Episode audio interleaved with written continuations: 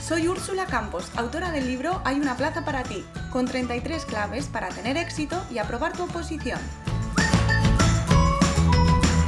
Bienvenidos a mi podcast, donde cada semana encontrarás un episodio con tips de productividad, gestión del tiempo, técnicas de estudio y motivación. Porque para aprobar una oposición no solo necesitas estudiar, y aquí hablaremos de todo lo que te preocupa, entrevistaré a expertos y conocerás las historias que necesitas para inspirarte y seguir adelante.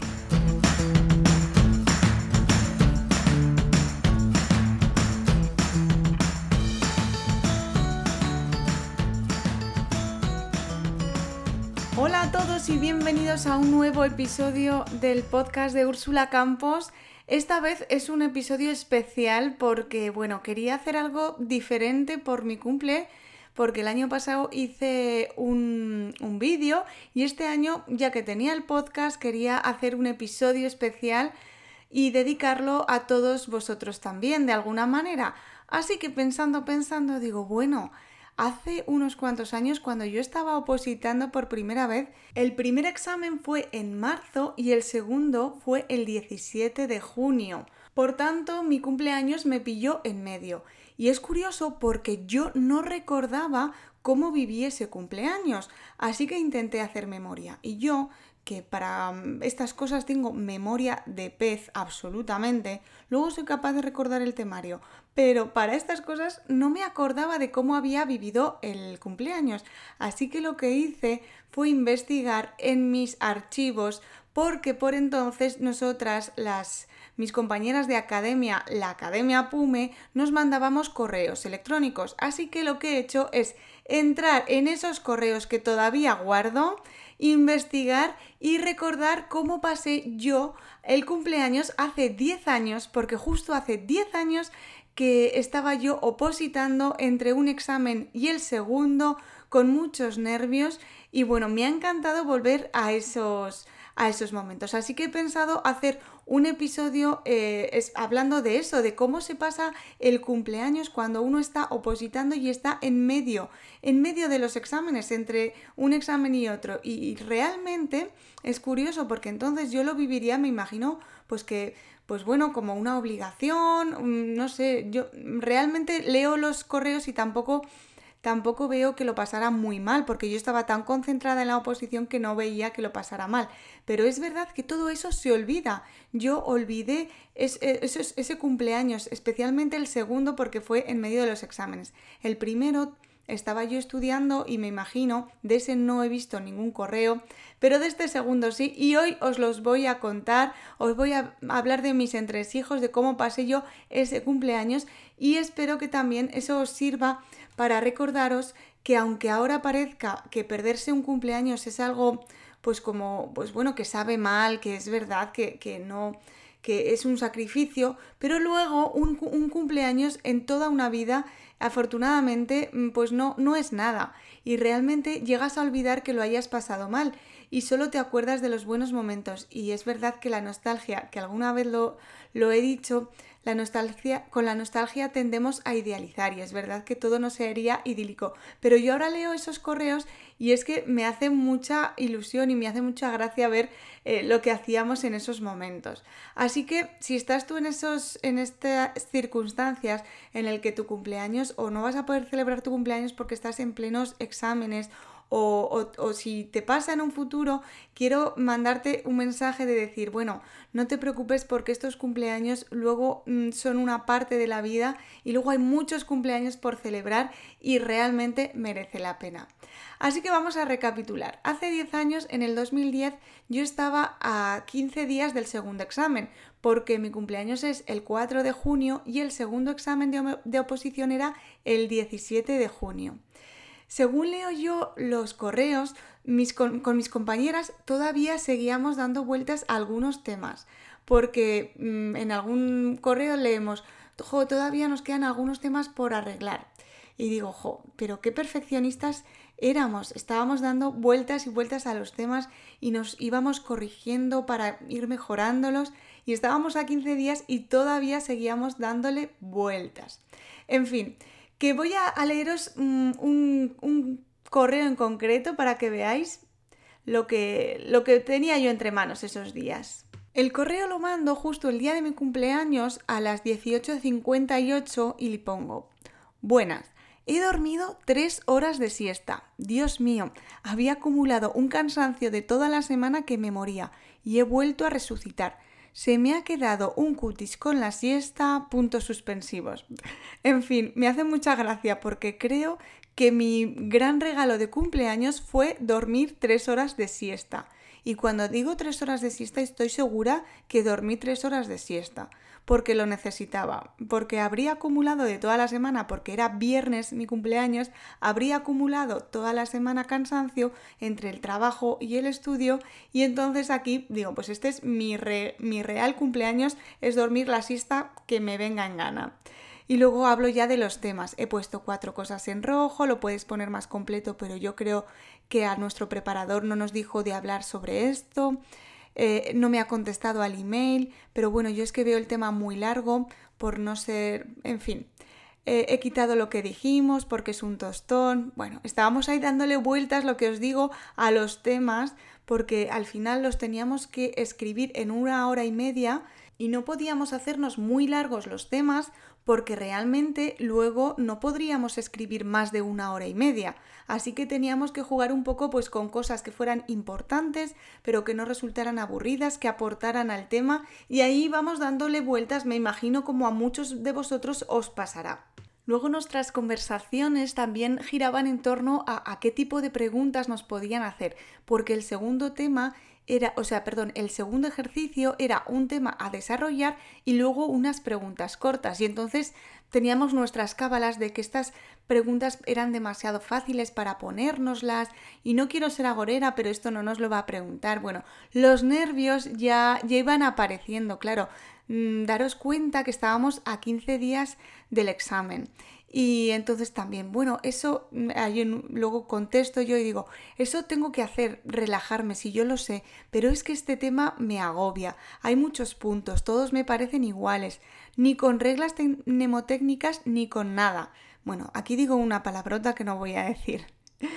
Y bueno, en fin, em, como os digo, los nervios iban aflorando y la verdad es que es muy curioso Mm, leerlo, porque, porque bueno, me alegro de no haber borrado todos estos mensajes. Una de mis compañeras dice, he llegado a casa y me voy a ir a cenar por ahí porque no tengo nada en la nevera.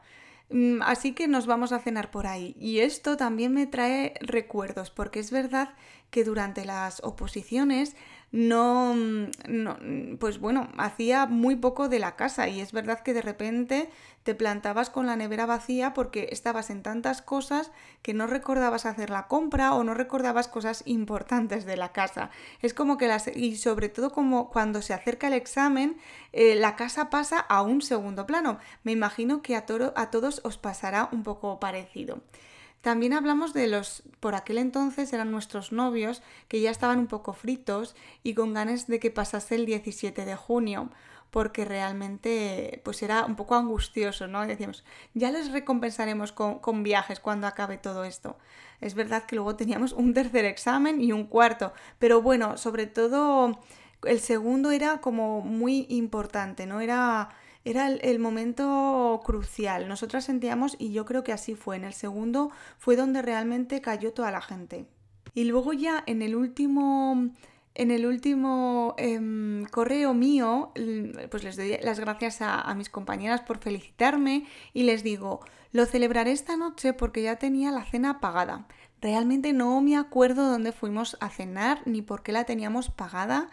Mm, es que se me hace muy raro esto, pero bueno, no sé, me imagino que a lo mejor era de estos cupones que por aquel entonces de Groupon se llevaban, se llevaban, me imagino que será por eso.